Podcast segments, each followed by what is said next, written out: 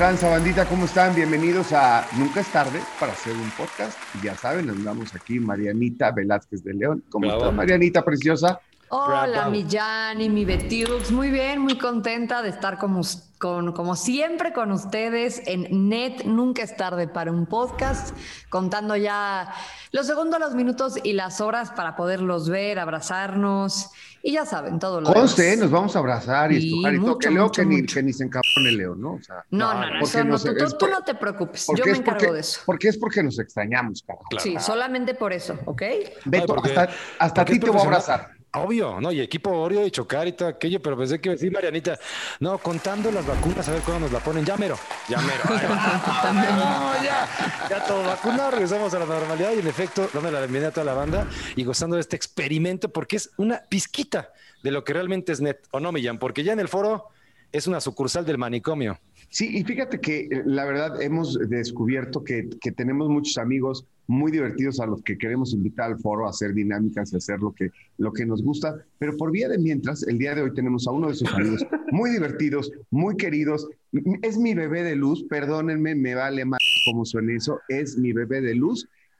Se llama, le voy a decir por su nombre, Héctor Márquez. Usted vea quién, chingados es Héctor Márquez. Bueno, pues es mi querido Giotz. Giotz, ¿cómo estás, Giotz? Yo me aplaudo solito. Ni siquiera, ni siquiera, yo sabía que me llamaba así. Acabo de ver ahorita porque está ahí como en el texto, pero... Ya se te había olvidado, Giotz. Se acostumbré que la gente me diga Héctor. Oye, ¿qué ¿de dónde salió el Giotz? ¿Qué significa ah, Es, es, una historia muy larga porque está en muchos lados. Pues, para hablar de cosas interesantes acá y no solo sea yo. Este, básicamente hacía un personaje en, en, la radio, así empecé, así empecé en los medios de comunicación, en el radio a los 16 años. Y hacía un personaje que se llamaba El Giotes, y ya de que como estaba muy feo, pues yo le quité la E y ya nada más se quedó Giotes. Buenísimo. ya, ya, es como más fashion, ¿no? O sea, no Giotes. Sí, no, estaba bien feo de que Giotes por todos lados, estaba bien feo. Giotes, oye, yo siempre invento que es francés.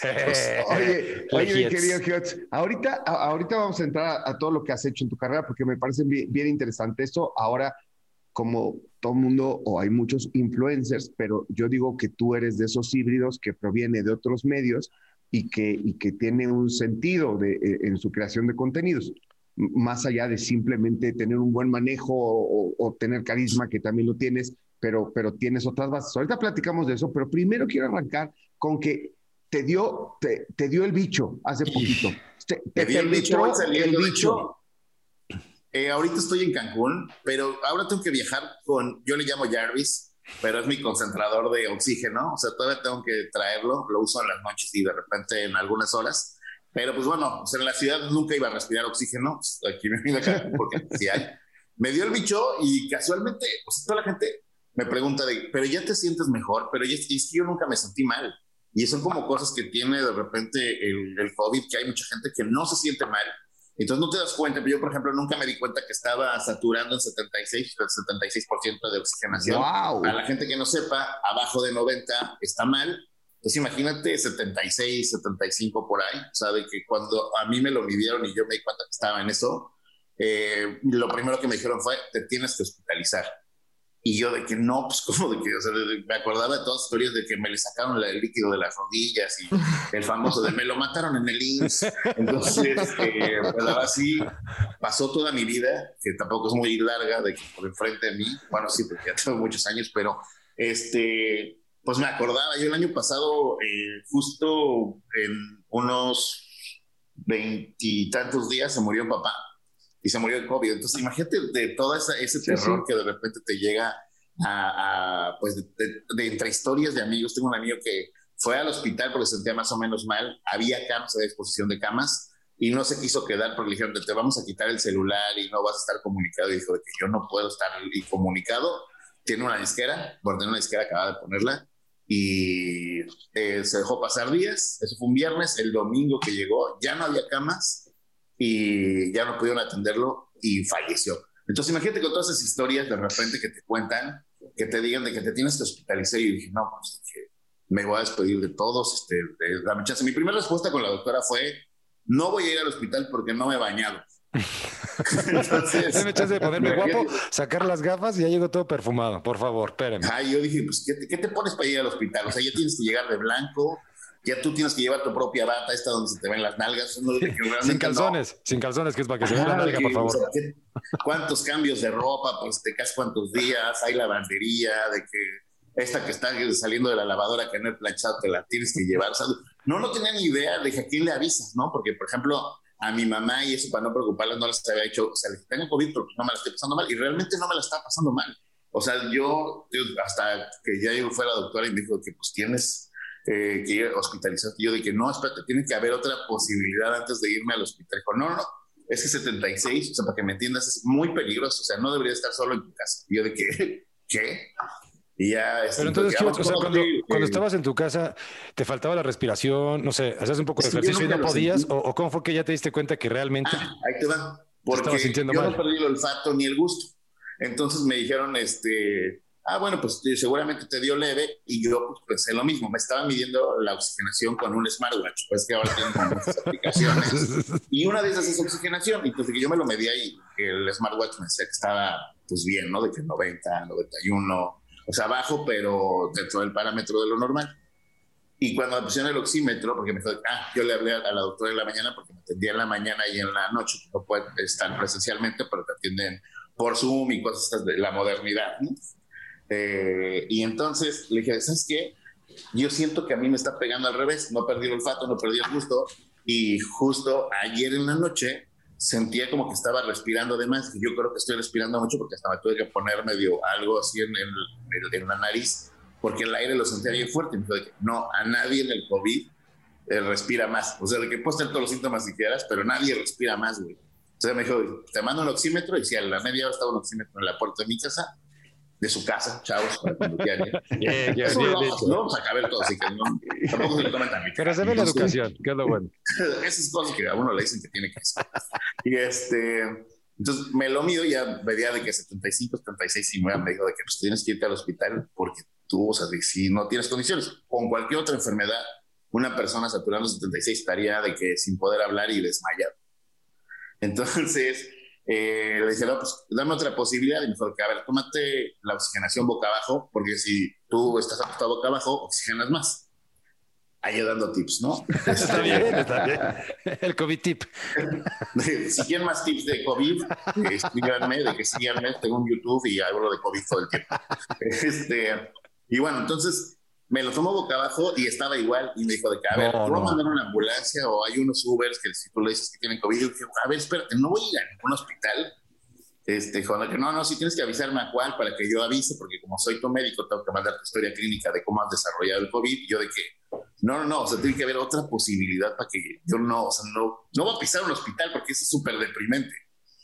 Y ya me dijo de que, bueno, te voy a mandar un concentrador para hacer un trato si tú de la tarde a la noche no mejoras, no me reclamas, no me dices nada, no rezongas, me avisas a qué hospital vas para que yo hable. Y yo de que, ok, va, me la jugué y me la pasé en casa. Bendito ah, Dios, qué bueno. Eh, eh, eh, acabó bien la historia. Con el concentrador levantó la, oxigenación en la sangre y, este, y con eso te pudiste mantener bien.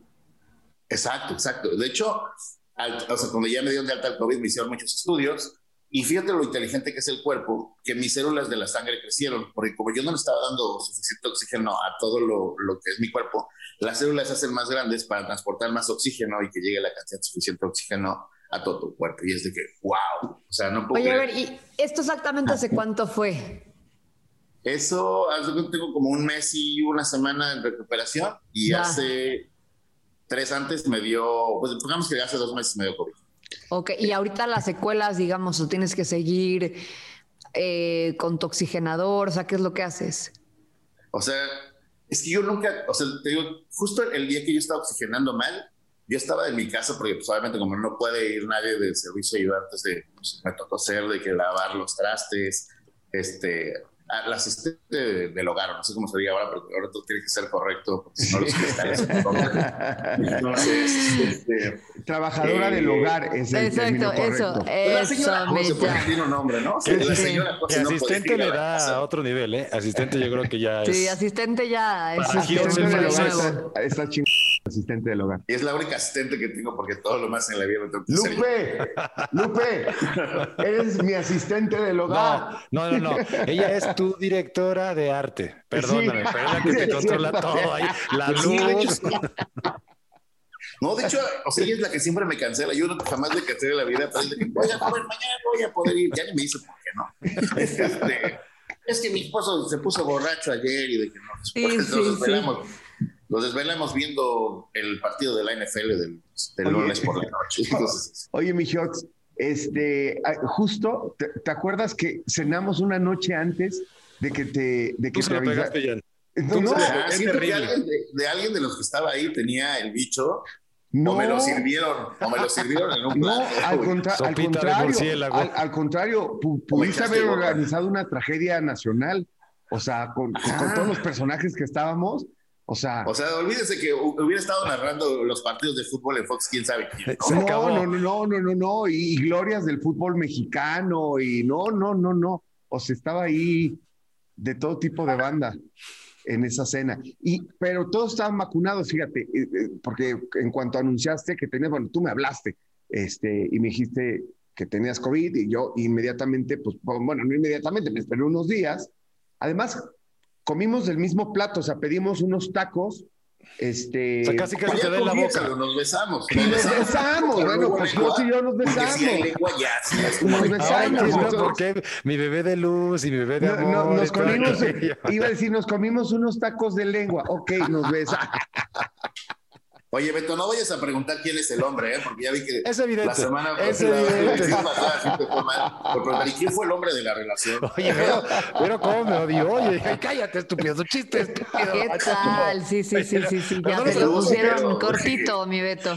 No le pregunto pues yo porque como tú no quería venir a este Es evidente, es evidente quién es el hombre. No voy a decir quién, pero la banda ve el porte, ve el aspecto de narcomenudista Físico, y dice, sí. obviamente, dice, espérame, o sea, Ve esa barba y dice, claro, ese pelo O sea, en pecho.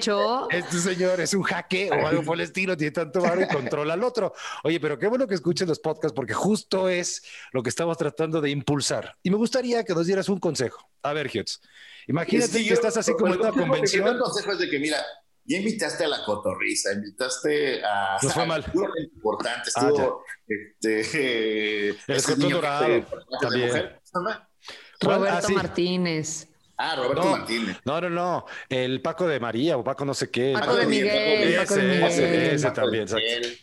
O sea, pura gente importante, no, ya no me inviten. No, o sea, Si vamos increciendo contigo es todavía, mira, No, güey, tú vas a hacer- aún. Bueno, Mira, hablando de eso, mi querido Giotz, este, quiero, quiero retomar el tema de, ya dejemos el COVID, bendito Dios que, que, que la libraste, bendito Dios que no me contagiaste, caballito. Este, y vámonos a, ¿cómo, ¿cómo te diste cuenta cu- después de haber hecho radio, estuviste en televisión, o sea, estabas en, en- haciendo televisión y todo el rollo con el Diablito, ¿no? Estuviste en Motel en Diablito. tele, en Exa Tele. en De Exa. hecho, cuando pasó, eh, a Exa Tele era un canal de puros videos, como Telehit, cuando sí valía la pena verlo. Digo, este, MTV, MTV cuando valía la pena MTV. verlo, eh, que eran videos y pues podías escuchar música y veías cosas padres ahí.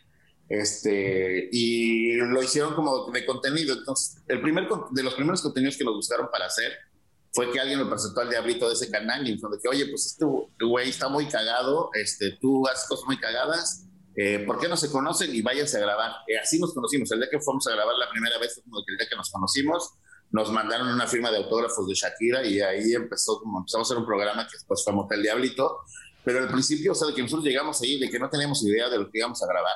Afortunadamente el Diablito lo confundieron como con un cantante de un grupo que se llama Mamá Pulpa, si alguien por ahí lo conoce. El abulón.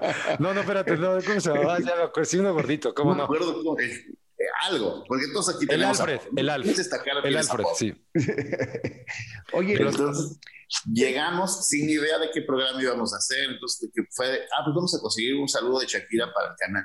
Obviamente, pues, parece que íbamos a saltar a Shakira, ¿no? En vez de entrevistarla. Entonces, no nos dejaron pasar. Era una Y- firma de Dexa.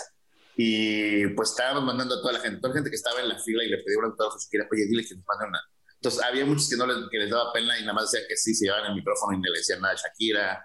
Este, los de seguridad, como que ya no estén pasando el micrófono. Entonces, le empezamos a gritar a Shakira desde abajo de Shakira, Shakira, un saludo. Y que bueno, pues ya Shakira, de que yo creo que la teníamos harta, fue de que mándenme el micrófono, pues, de que de dónde son, de que tele Y ya Shakira dijo, pues, ahora ni eso ni existe, ¿no? Este, y ya nos mandó el saludo y ese fue todo el contenido, pero durante todo el, el, programa era grabar nuestro intento por conseguir un, saludo de Shakira y a partir de ahí este, nos dieron un programa en televisión. Sí, estuvo muy cagado, fue una muy buena época y fue un chico, eh, la verdad, que eh, yo creo que rebasó la audiencia que normalmente tenía el canal ese programa, ¿no? Ese programa trajo nuevas audiencias, se hablaba mucho de él, o sea, hicieron cosas bien divertidas. Pero hicimos cosas porque aparte nosotros queríamos como romper con todos los estigmas y paradigmas que tiene la televisión, que era, tiene que haber una vieja que esté bien buena ahí de que saliendo, porque a eso lo odiábamos, nosotros lo odiábamos. No, o sea, se me hace como un recurso bien, bien malo tener que usar la figura de una mujer para atraer audiencia a estos, como de que, ah, como programa de Jorge Ortiz de Pineo, de que, ah, que se dé la vuelta. como no empujen, ¿te acuerdas de no empujen? Con Raúl va a haber un, o sea, vamos a hacer que la gente realmente vea el contenido que nosotros tenemos para ofrecerle y decíamos palabras que sin ser grosería, pues eran fuertes para la tele, ¿no? Como decir pene, vagina y esas palabras de que pues suenan fuertes, pero realmente es una palabra médica, ¿no? Te decíamos penecillo y de que, ay, su vaginita, no sé qué, es como que, wow, espérate, esto no se puede decir en televisión, de que claro que esto puede decir porque es un término médico. Entonces, de que Oye, si hacen las otras palabras que no se pueden, pues sí. O sea, ¿crees que ese programa hoy podría existir con ya toda la gente políticamente correcta que existe y que ya se hueva, la neta, hay que decirlo? O sea, como que se ha perdido mucho, pues mucho del sentido de la comedia y digo, yo estoy a favor de que viva la comedia. Obviamente sí entiendo que también estamos en épocas difíciles y bla, bla, bla, y muchos temas controversiales, pero ¿crees que ese programa hoy podría estar al aire o saldrían todos los correctitos a tratar de censurar? Yo creo que sería un programa que sí tendría que tener algunas modificaciones porque, porque sí, o sea, decimos muchas cosas que yo creo que no se pueden hablar o no hablarlo con, con, ese, con esa facilidad, pero yo creo que sí es importante retomar, por ejemplo, nosotros decimos, ah, es que tu tío que abusó de ti, o sea, decíamos esas cosas en el programa. No, bueno, hoy eso. ¿no? Entonces, no. eso de que Hashtag mañana trending topic. Sí, sí. Estás normalizando el abuso. Pero para nosotros era más fácil decirle a los chavitos, ¿sabes qué? Este, pues el abuso existe. Y entonces puedes hablar con él, porque muchas veces las víctimas se callan justo por el tema de que no sé cómo contarle a mi familia, a mi papá, a mi mamá, que mi tío de que me manosea. Entonces para nosotros era como de que vamos a hacerlo como de broma para que la gente realmente lo vea como que tema normal no, que de De broma en broma, la verdad se asoma, pero yo creo que tuvieron como esa época, Giot, donde como que se llegó a un extremo en el que lamentablemente ahora quieren como que bajarle la intensidad. Cuando al final de cuentas, o sea, ya depende del público si lo quiere ver o no, si se quiere reír o no, pero que no se sientan todo el tiempo como agredidos, ¿no? Como ofendidos, porque al final hay que entender cómo es el mexicano. Y el mexicano se ríe hasta de la muerte, o sea, se ríe hasta de las desgracias. Yo, y ocultar los problemas no significa solucionarlos. O sea, hoy decirle a alguien, o sea, no decirle a alguien negro, pues es un color, ¿no? Eh, no significa que vas a acabar con eso, con el racismo. No hablando de las cosas, no se solucionan los problemas. Y para nosotros era como de que ah, vamos a usar la comedia para comunicar todo este tipo de cosas, ¿no? Y aparte México, pues, también somos prietos, todos, o sea, aunque se crean de que no, es que este güey es white, y es como, tiene rasgos de güero de rancho, ¿no?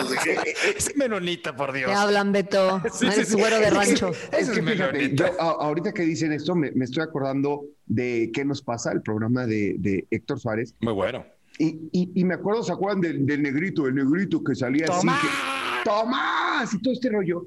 Y, y mucha gente dice, hoy en día no se podría porque esto, no, al contrario, me parece que él con la comedia nos estaba mandando un mensaje de cosas que no veíamos y que nadie hablaba, ¿me entiendes? Que, que éramos, que éramos una sociedad súper racista. ¿Me entiendes? y ya le, molestaste a Giotz que mejor se va, que porque tu comentario es bastante malo. me ofendió ah, ah, la verdad no estoy de acuerdo. Oye, Oye, ya, pero lo que dices, porque Héctor Suárez hasta social y políticamente incorrecto. Porque salía mostrando al servidor público. O sea, lo que voy es como que era, sí te reías, pero ahorita dime quién hace crítica política. Bueno, por eso, pero te digo una cosa, don Héctor Suárez y, era un adelantado a su época. En realidad, él estaba por medio de la comedia haciendo una crítica social a temas de que hoy en día están súper de, o sea, ¿te, acuerdas de Zoila, de su personaje de Doña Zoila? ¿Me entiendes?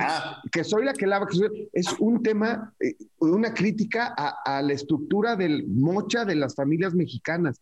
También era un tema, eh, trataba, era una crítica al racismo, era una crítica, por supuesto, a la política, ni hablemos, ¿no? Este, esa sí era dura y directo. Pero bueno, en fin, a mí me parece brillante. cancelar a Paco de Miguel nada más por el hecho de que hace pues una Qué tontería. eso de verdad que es un es, me ya hasta me pone de mal humor te lo juro. O sea ver a, ver a sí. Caray o sea no no puede ser pero bueno pues la verdad es que tampoco. Yo te juro el otro día les iba a contestar a un par de, no, Mariana, de, personas que vi que estaban pero eh, trato de decir no ¿para qué me engancho? no me vaya a caer ahí toda una lluvia de, de comentarios ya mejor Mejor las dejo en paz. Oye, ¿y en qué momento, eh, digamos, te mudas o, pasas como a, estas plataformas digitales, a YouTube? ¿Y en qué momento te vuelves así, este youtuber que explota y tiene millones de views y de visitas? ¿Cómo fue como esa transición?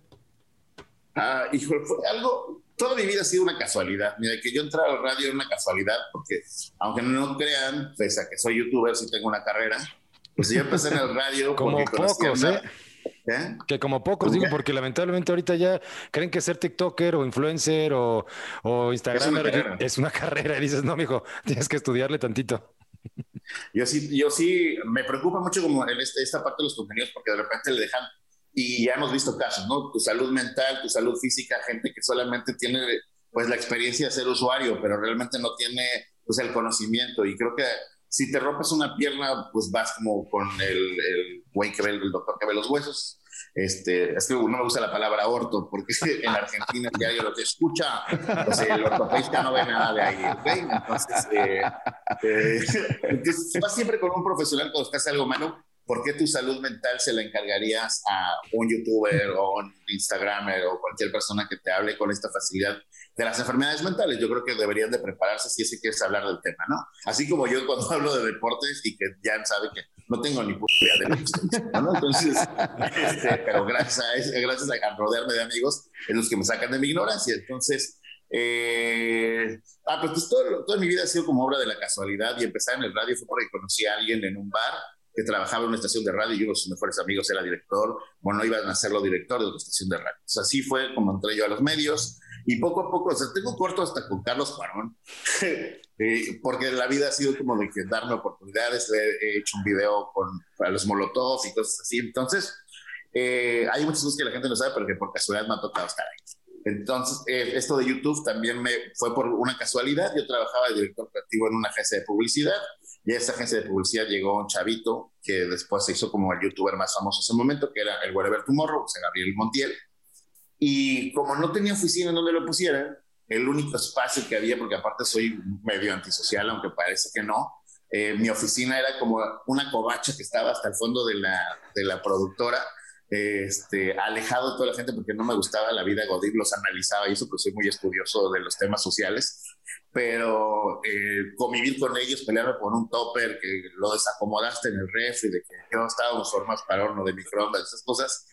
Pues no, pues mi oficina era una que estaba súper lejos y a Gabriel lo metieron como becario del, de la productora y como yo sí sé de postproducción y video y edición, esas cosas, entonces dije, ah, bueno, pues mándenmelo para acá, es un chavito de que no está maleado, ya no tiene como este, esta onda de hacer tandas y esas cosas que hay en las oficinas.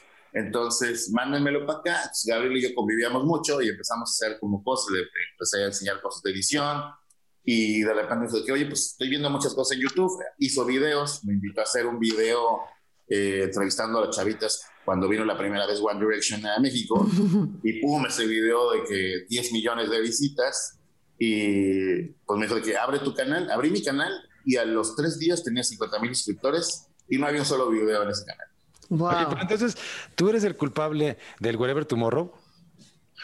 Pues no, porque Gabriel de todos modos ya, ya, estaba haciendo cosas él por su cuenta. Veíamos una serie que se llama, española que se llama Qué vida más triste y esa era como nuestra inspiración para hacer cosas en YouTube y nos pasamos horas así en la noche riéndonos. La primera vez que grabamos Gabriel y yo no fue ese video de One Direction. Primero hicimos un video porque nuestra productora, bueno, la productora donde trabajamos, nuestra, sido, Este, pero hicimos el baile de cuando se murió Michael Jackson, fue en el Ángel de la Independencia, y que la gente bailó Beatles.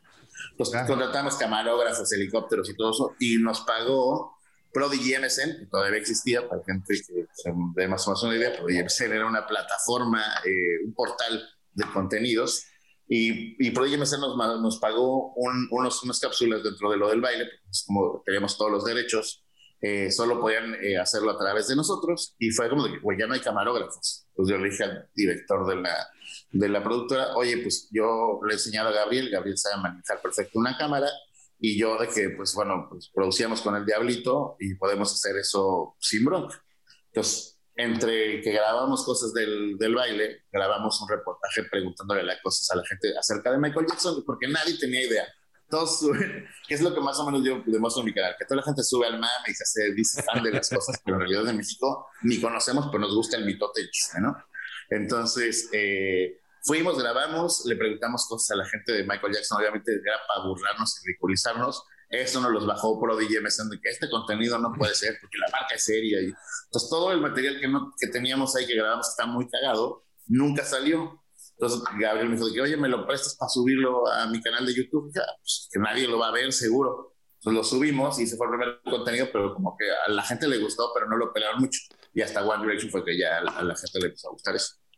Oye, dale, dale, dale, Mariana. Ah, no, que quería preguntarte, o sea, de todos estos videos que, que, grabaste, que seguro fueron muchísimos, o sea, ¿cuál dirías tú que fue así un momento muy, muy cagado, o sea, de porque me imagino que de repente tú también con, con las respuestas de las personas o, no sé, todas las ocurrencias que decían, seguramente de repente te costaba trabajo como no reírte. O sea, digamos, ¿cuál sería así un momento que recuerdes que dijiste, güey, no puedo más, o sea, me estoy cagando la risa? Hoy me cuesta mucho trabajo ahora reírme, porque me acostumbré demasiado. Si yo me río en las entrevistas, la gente se da cuenta que me estoy burlando. Entonces me acaba el material ahí. Si es alguien que me está dando material, pues no. Pero creo que de las cosas más chistosas es el chavito este que fue a un concierto de Lady Gaga y traía, toda la gente lo conoce, Lady Santa. Entonces, que traía una peluca blanca porque toda la gente que son fans de Lady Gaga, que se llaman Little Monsters, se disfraza con cosas de videos o de, de cosas que ha utilizado Lady Gaga en presentaciones y eso. Entonces, te llega con una peluca blanca, un letrero todo mal escrito, llorando, porque aparte se, se pintó, entonces tenía todo el rímel ya corrido, eh, y contestándome de que no, es que sí, y, yo decía, pues, ¿cómo un chavito viene a un concierto sin un boleto a llorarle a la gente de seguridad para que lo dejen pasar? Porque tú tienes que pasarte prácticamente llorando cada puerta que donde te piden el boleto. no, no lo va a lograr, pero o sea, cómo utilizó estas herramientas que te dicen las mujeres de que, güey, cuando vayas perdiendo una pelea llora y seguro la vas a Entonces, utilizando la lloradera, llegar al, al, concierto y entrar. Entonces, pues era de que un material bastante cómico y tengo como su, su, letrero tenía faltas de ortografía, puso boleto con todo, con V. Entonces, quiero un boleto y yo decía, que, ah, bueno, tiene V porque V son dos boletos. En realidad, él quiere dos boletos y así, Se hizo súper viral ese video. De hecho, de hecho, por ejemplo, ahorita en la pandemia, eh, a mí me salvó mucho porque no había conciertos, que la gente empezó a agarrar pedacitos de los videos para hacer los TikToks. Entonces agarraban esos audios y yo de que sin querer me volví TikToker y, esos, y ese TikTok le, ayudó a mi canal a subir vistas cuando no estaba subiendo videos. Entonces de que ahí eh, pues, llegó el ingreso, pues estuvo bien. Y ese es como yo creo que de, los, de las partes más chistosas que me ha tocado vivir, y donde sí me estaba casi, casi muriendo de risa. Pero yo disfruto mucho preguntándole, pero toda la gente ah, es que entrevistas chavitas y ahí te las agarras porque pues pobres chavitas, ¿no? De, güey, entrevistaban metaleros he entrevistado gente en el fútbol, que es el único lugar donde he tenido alguna vez un problema entrevistando a alguien que se haya ofrecido. bueno, antes de que nos cuentes de eso, que el chavito quería vender su virginidad, no sabes si sí lo logró, ah, sigue siendo virgen o qué le pasó. Pues mira, entró,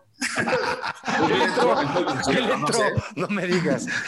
Y, está aquí, hecho, ahora mi asistente. Ya, ¿cómo no sabemos? Casualidades de la vida, diría que es puras casualidades. Ahora es mi asistente. Oye, ahora es mi asistente. Pásale por acá, gordo. Oye, querido no, sí entró, sí entró porque alguien, cuando yo iba de salida, porque no a todos los conciertos me quedo, si me gusta, me quedo y si no, pues no este, cuando iba saliendo, ya terminando de grabar, alguien dijo de que alguien quiere un boleto y que ahí adelante está un chavito. y no tiene boleto y lleva, porque yo empecé, antes grababa casi tres horas. Yo empecé a grabar como a las 5, a las 8 que yo iba a empezar el concierto, este señor estaba regalando su boleto y llevaba esas tres horas llorando. No sé dónde había tanta lágrima, pero sí. Y este... Y entonces ahí está un chavito. Quiero pensar que el boleto en el que entró, porque he hablado con Ricardo, se llama eh, este chavito, hablado con Ricardo y dijo de que pues llegó alguien y me regaló un boleto y entré. Entonces, yo quiero pensar en mí, para sentirme bien por haberme burlado de él que ese señor al que le dije vaya y busque a una persona que parece Santa Claus con el rival corrido para que le regale un boleto. Es burla con causa. Es burla con causa, como tiene que ser. Para que vean que tiene su corazoncito francés. Para que vean que soy una buena persona, no soy esta porquería. Oye, es, que, es que sí sucede, ¿eh? Yo tengo una anécdota. Una vez fui a un concierto, eh, no tenía tanta, o sea, no estaba tan lleno ni había tanta demanda. ¿De quién? Era de Timbiriche, ¿no? No, Nadie quería entrar a vernos, a vernos y salía a regalar boletos. No, no es cierto. una vez fui a ver a Moonford and Sons y no sé por qué, este, no sé por qué compré como seis, siete boletos y nada más iba a ir yo con mi esposa. Muy llano, muy llano. No, no, no, no, no, te juro, porque los venían en paquete, porque los porque hicieron como una oferta, no sé, me, me, vieron la cara de pena en Ticketmaster, no sé. Otro más, qué terrible. Yo, hablé y dijeron, no, solo un paquete de 10 boletos. Y dije, bueno, pues quiero ir. Y dije, Moonford and Sons, o sea, súper fan de esta banda de folk y la chingada. Y, y pues todo el mundo va a querer y no, pues acabé regalando todos los boletos, o sea, los otros ocho boletos, porque, porque pues no, nadie me los quería comprar, porque no había tanta demanda. Así que sí, sí, sí, sí, suceden esas cosas. Sí, Oye, a mí de repente, o sea, me pasaba porque soy como un gorrón, o sea, es que la gente que se dedica a esto de las redes y estando no se, se acostumbran. Que si quiero ir a ver a Madonna, no te sobrará un boleto, porque hay muchos, muchos artistas que quieres ver y que realmente es difícil desembolsar para ver a todos. O sea, la gente normal pues elige como sus batallas y decide, ah, bueno, pues voy a estar en este concierto. Pero acá pues hay acceso a tener boletos, la verdad, o sea, de mi privilegio te lo puedo decir. Entonces, de repente hay algún artista que quieres ver porque sabes que su show está bueno, pero no eres tan fan. Entonces pides boletos y de repente te dicen, ay, ¿sabes qué? Sí, tengo dos boletos, o no quieres dos, y de repente te llegan dos personas, te sobran y a veces yo sí, lo que hago es de si me sobran, pues sí, regalarlos, ¿no? Oye, a mí me pasó eso en, en el partido de México contra Alemania. justo en Rusia. O sea, yo no tenía. ¿Ya regalaron boletos o te lo regalaron? Sí, no, no, no, me gasté un pinche dinero, no sé cómo me dolió. O sea, yo así de pa, de o sea, así de papá, por favor, ya casi es mi cumpleaños y Navidad y güey, así cooperacha con toda la gente que conocía. Este, sí me lo dejaron ir durísimo, pero me valió. O sea, yo dije, a ver, güey, estás en Rusia. O sea, estaba yo fuera del estadio, ¿cómo se llamaba? Lufnovsky. O sea, no, no me boletos este muchacho también traía boletos y estaba ahí en Rusia. No, pero es que todavía no. Ah, todavía no había. Ah, no, había. no, yo, estaba, yo ahí. Todavía no estaba esa unión.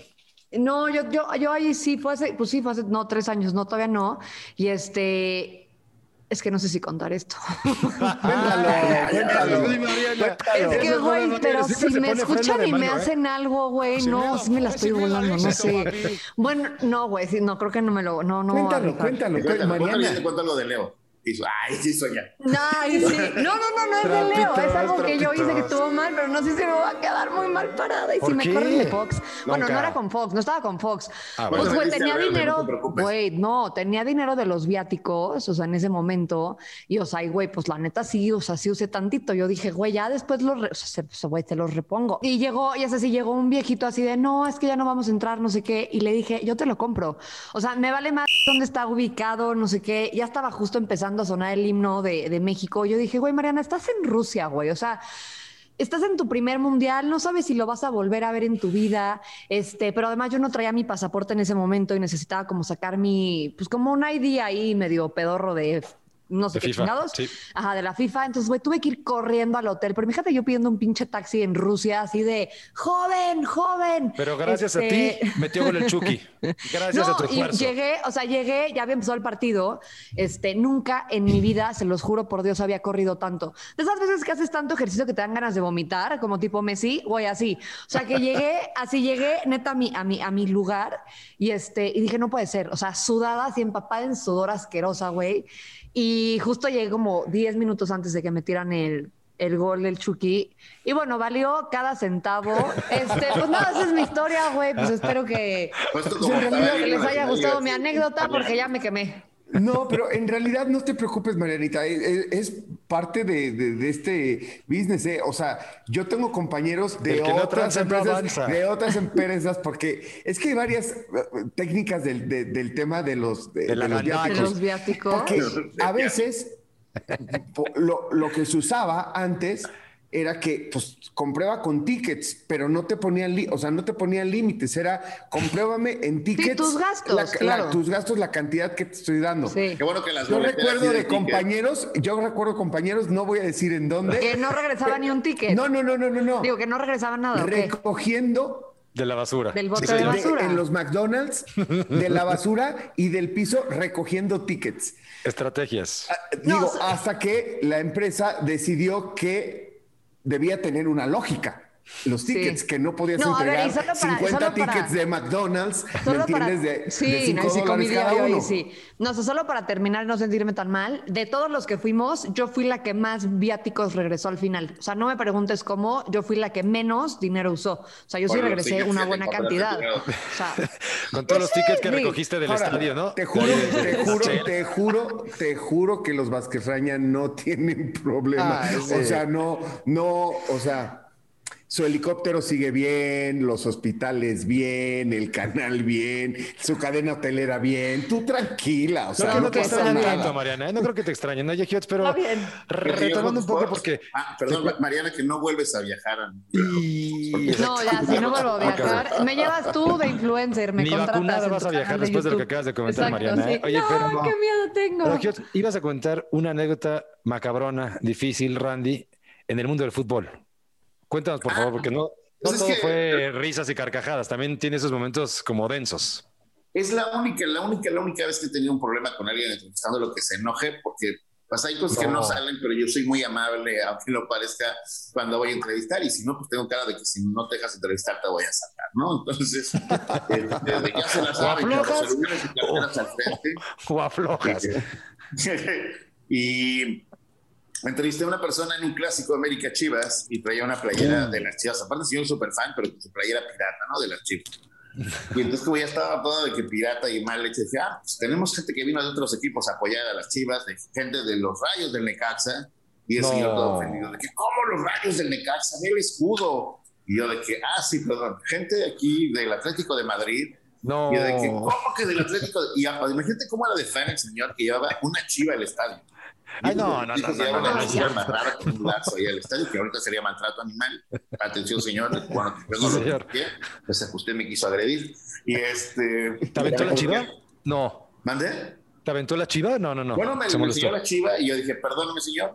Estamos aquí con fanáticos de los borregos salvajes del TEC de Monterrey y ahí no, se aguanta el señor. Mi camarógrafo era un amigo con el que hacía videojuegos, un canal de videojuegos también este, de Chihuahua, y haciendo la gente de Chihuahua todo la regla de a golpe levantan una mesa y ya de todo vale, ¿no? Pues le empuja la cámara el señor a mi camarógrafo, mi camarógrafo lo empuja, se mete en los hijos. Eh, de hecho, estamos en la entrada donde entra la porra de las chivas al estadio Azteca.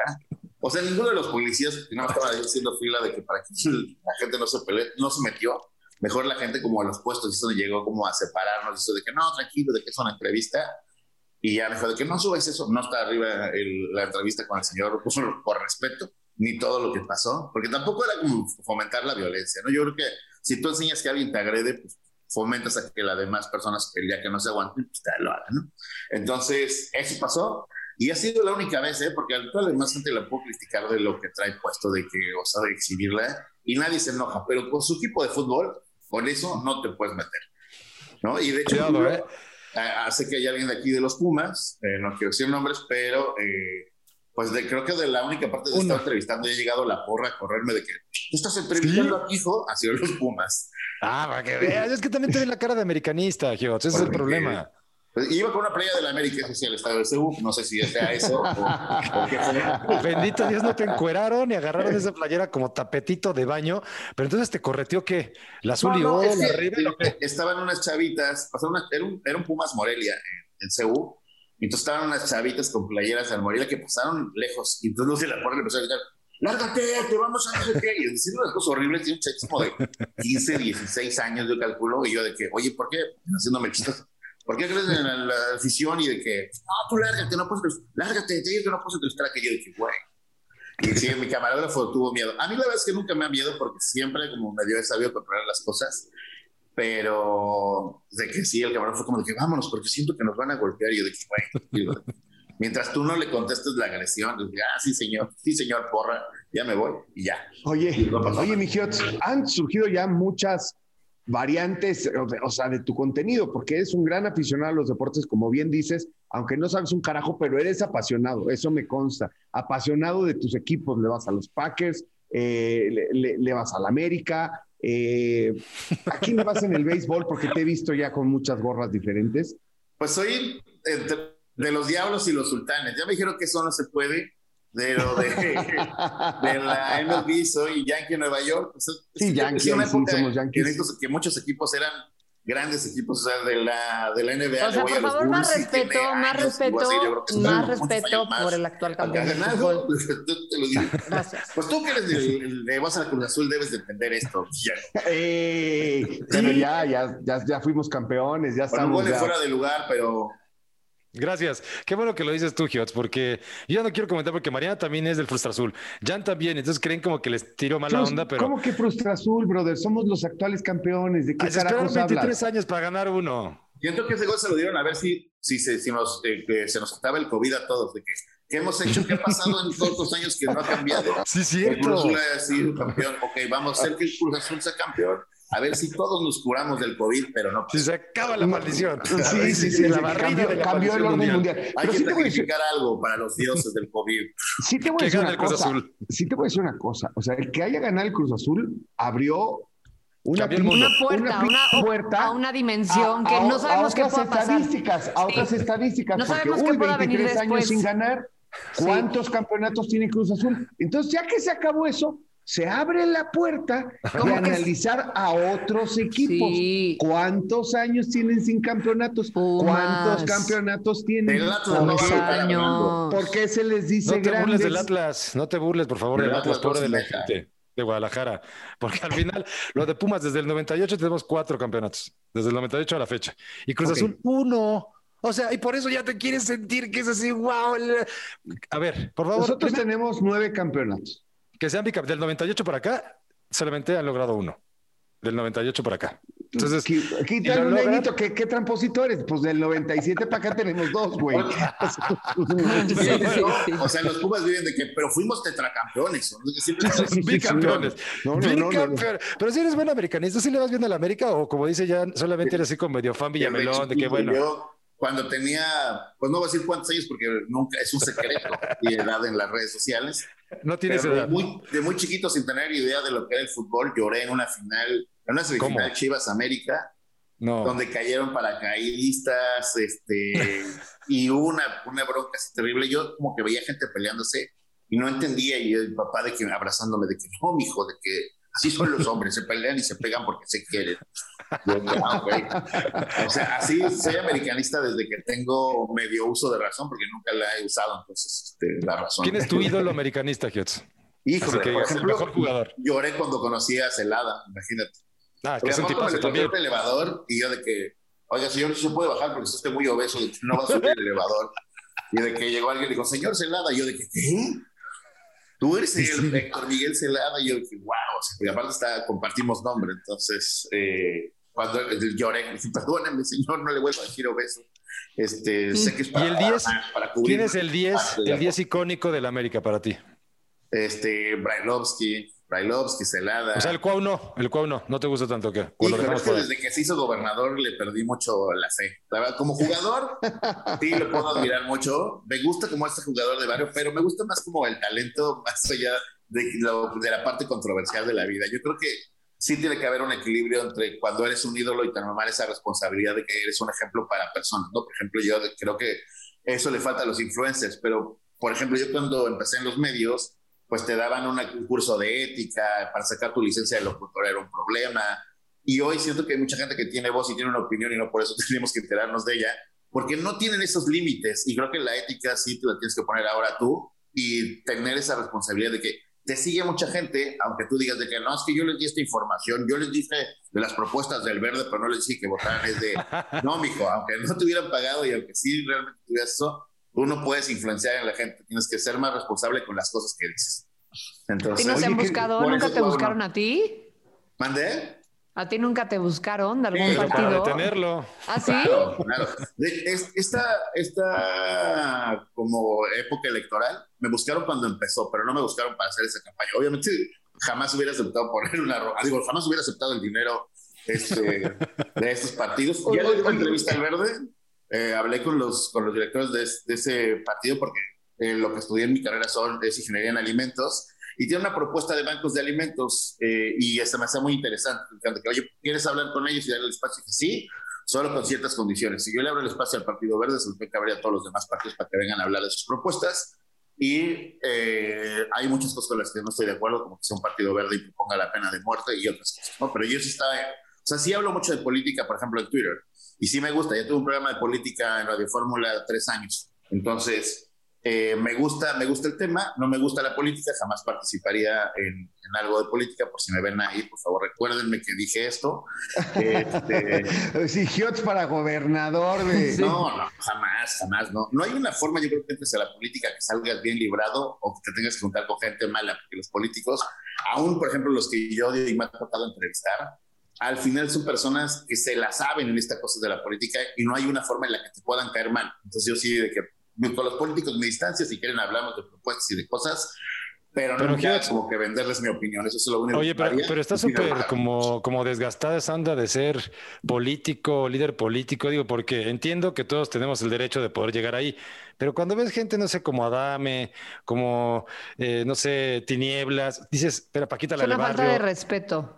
O sea, también dices, espérame, ¿se están burlando del electorado o realmente esa es la calidad de políticos que tiene o necesita el país? Sí, no, o sea, imagínate que de repente la gente, ah, mira, está Alfredo Adame candidato. Oiga, don Alfredo, ¿me puede mentar la madre?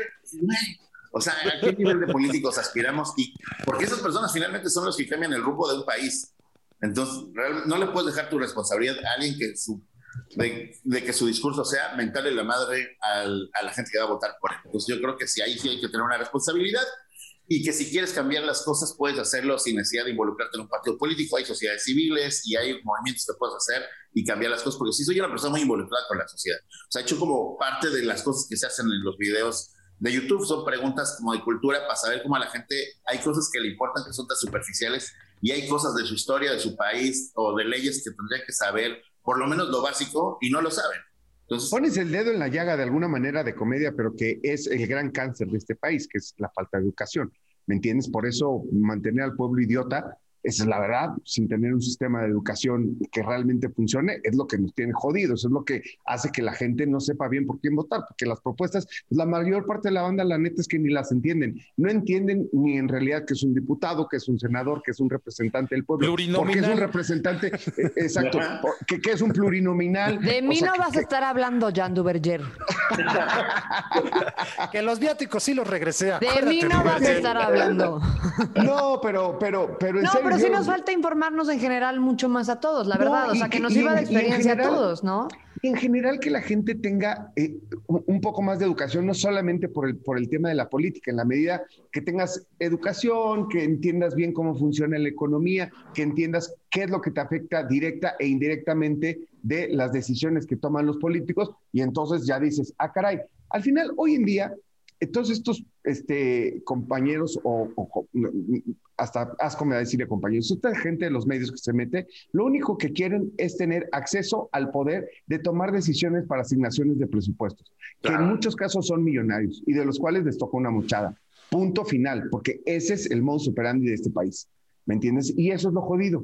¿Me entiendes? Que, que, que, que todo mundo quiera llevarse un pedazo este, de México sin merecerlo y sin poderle aportar nada a la gente que más lo necesita. Eso es lo jodido. Y lo que dice ya, porque al final. De todos los artistillas, mira, los políticos hay buenos y malos, corruptos y no corruptos. La mayoría en este país corruptos, pero los que son políticos de carrera, pues saben lo que, están haciendo.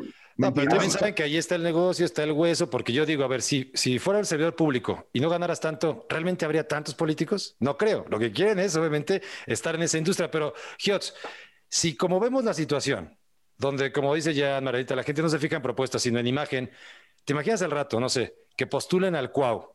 Por lo que significa a nivel deportivo, nacional, que lo va a suceder, ¿eh? para lo presidente. lo, que vas a decir va a suceder. ¿Tú, votarías por él? ¿Crees realmente que sería un buen presidente para nuestro país, Cuauhtémoc Blanco? No, no, jamás, jamás. Una cosa yo creo que tienes que dejar que una persona te guste su trabajo, o sea, porque estoy seguro que muy pronto va a llegar un influencer a ser político, ¿no? Y hay como gente como que de repente ya, o sea, está Romel Pacheco, que realmente pues, está involucrado ahora en sus propuestas y eso se me hace algo serio. Samuel García, que todos sabemos que ganó por, por su eh, esposa, que por su esposa. Sí. Además, hacer un paréntesis y, puntualizar que Rommel tiene muy claro, ¿eh? O sea, desde hace muchos años que quiere aportar a su comunidad y a tal y trae ciertas ideas que creo que él sí tiene como un espíritu de político, no, no, no solamente por ser famoso, pues. Claro, no, no, no, yo digo que sí está bien. El problema es que está tan corrupto el sistema dentro de la política que aunque tengas como muy buenas intenciones, a veces acabas cayendo en algo sin que te des cuenta, porque como tampoco tienes la experiencia, es de no, mira, sí, queremos esta propuesta y eso, y al final no te das cuenta porque no tienes, que no estás capacitado para, con esta maldad política de que, ah, bueno, quieren que firme esto. Sí, porque, ahora hay ciertos niveles, una cosa es ser diputado y alcalde, eh, pero espérame tantito, o sea, como dicen los, los, los gringos, running the country no es enchilame esta. Ahí sí la cajeteas y puedes causar, en una decisión, la cajeteas y puedes causar tragedias como, como... Desabasto de medicinas, por ejemplo. Desabasto de medicinas y colapso, como se joden ricos o se joden pobres porque no para de llover en, en, en, en Villahermosa. ¿Para dónde desahogamos? O sea, Claro. ¿A, quiénes matamos, cabrón? Porque hay que matar a alguien porque eso se va a romper y se van a morir todos. O sea, hay decisiones y de realmente ¿eh? que, oye, pues, son brutales. pero, güey, haz una guerra, pero para la guerra se planean estrategias. sí, exactamente. Todo, ¿no? todas las no, implican un riesgo. ser presidente, más allá de si es corrupto y robas mucho o no robas mucho, es, hay decisiones que van más allá del dinero que pueden marcar la vida de, millones de personas y que, y que sí no es cualquier cosa. Yo creo que, espero que la gente lo entienda. Y yo por eso este creo que está bien que les paguen bien, ¿eh? Yo así como de que, ah, ok, sí. ser político es sí, pero ¿sabes que nos falta ser inteligentes? Porque de repente como que vamos de que no, es que yo soy del PRI, no, es que yo soy de Moreno, es que yo soy del PAN. Entonces te empiezas a involucrar con partidos y no te importan los candidatos. Y aquí creo que lo importante es qué personas proponen qué, como sus bases, de dónde vienen, eh, si ha tenido escándalos, no ha tenido escándalos. No analizamos personas, sino analizamos partidos y nos vamos por un partido. No es que este robó, no, pero es que este es más trance. Y es como ir descalificando partidos cuando en realidad lo importante son pues la gente. Y, y también es que nosotros hagamos esa depuración. Es un político que ya tiene como cierta carrera y todos sabemos que es corrupto, aunque se brinque del partido, no por eso vas a votar por él. Es igual que como los deportistas, si Cuauhtémoc Blanco se va a cualquier partido y lo proponen como presidente de la República, pues sí, yo lo sigo mucho porque me encanta y soy fan de la América y le regaló épocas increíbles al equipo, pero no es un buen político, la verdad. No está preparado y no tendría forma como de realmente llevar un país, un Estado. O sea, de yo sí creo que hay que ser autocríticos, saber hasta dónde son tus capacidades. Y también qué tan cara nos está saliendo esta democracia, ¿no? Porque yo creo que es un lujo del país. O sea, al final, tanta campaña, tanto dinero invertido, que si sirve, no sirve, cuando deberíamos tal vez de economizar y utilizar esos recursos en cosas que realmente la gente sí pueda percibir en la calle, ¿no? Educación y salud, educación y salud, o sea, es la clave, es la clave. O sea, si tú analizas los países más avanzados, Finlandia, Noruega, Suecia, este, los más cañones, lo que tienen prioritariamente es educación y salud. Y después de eso, crece la economía, crece la expectativa de vida. La felicidad, crece, claro. crece, ¿cómo se llama? La, discusión, ¿me entiendes? La calidad de vida a partir de eso. Por eso... Mucho se habla, y ahí es bien políticos, mucho se habla de desigualdad, pero en muchos países desarrollados existe la desigualdad. Eso sí, no hay forma que toda la gente pueda tener el mismo nivel de vida, porque para muchas personas a veces el éxito no es tener un coche, no es tener una casa, vivir bien, tener como otro tipo, tiene otro tipo de aspiraciones. Hay gente que le gusta el arte y se podría morir sin cobrar un centavo haciendo lo que le gusta. Entonces hay que entender como que existe la desigualdad y eso nunca vamos a poder como terminar. Si te prometa como político decide voy a acabar con la desigualdad de que no, voy a hacer que la desigualdad sea que la gente que todos nos está mal pueda tener acceso a, una vida eh, sin carencias, que realmente tenga todo lo, suficiente para que si quiere desarrollarse como profesional, se desarrolle como profesional, como por artista por artista, o si finalmente quiere no desarrollarse, solamente vivir con lo, o sea, que pero que tenga para vivir bien. Entonces, la desigualdad siempre va a haber. Es que te prometa que queremos acabar con la desigualdad. Eso, eso no va a pasar porque ni siquiera en los países desarrollados pasa. Y eso es lo que nos falta como de repente para conocer muchos políticos. Es, ah, me dijo una propuesta que va a pavimentar todas las calles de la colonia, de que, a ver, el presupuesto en este no le, no le va a dar para pavimentar todas las calles, que ponga prioridades y de cosas que realmente sí puedan pasar. Y luego, pues nosotros creemos que con el voto ya, o sea, votaste y con eso ya eh, cambia el mundo. papel como ciudadano. Y es de que no, vota por alguien, pero por el que votaste, exígele cosas, exígele que las cosas que te prometió te las cumpla, porque entonces esa es nuestra labor como ciudadanos. ¿Dónde, puedo votar, ¿Dónde puedo votar por ti, para que seas mi, este, mi, mi, ¿qué sería? mi delegado de la delegación? la alcaldía. Tenemos que, que hacer las Álvaro Obregón. Es que, que, me dice el productor, a ver, ya que termine tercer grado, porque ya se tiene que ir Giotz. A ver, espérame tantito, que ya quisiera Oye, que nos está dando sus propuestas el gobernador Ben Simón. Está, está, está haciendo su campaña política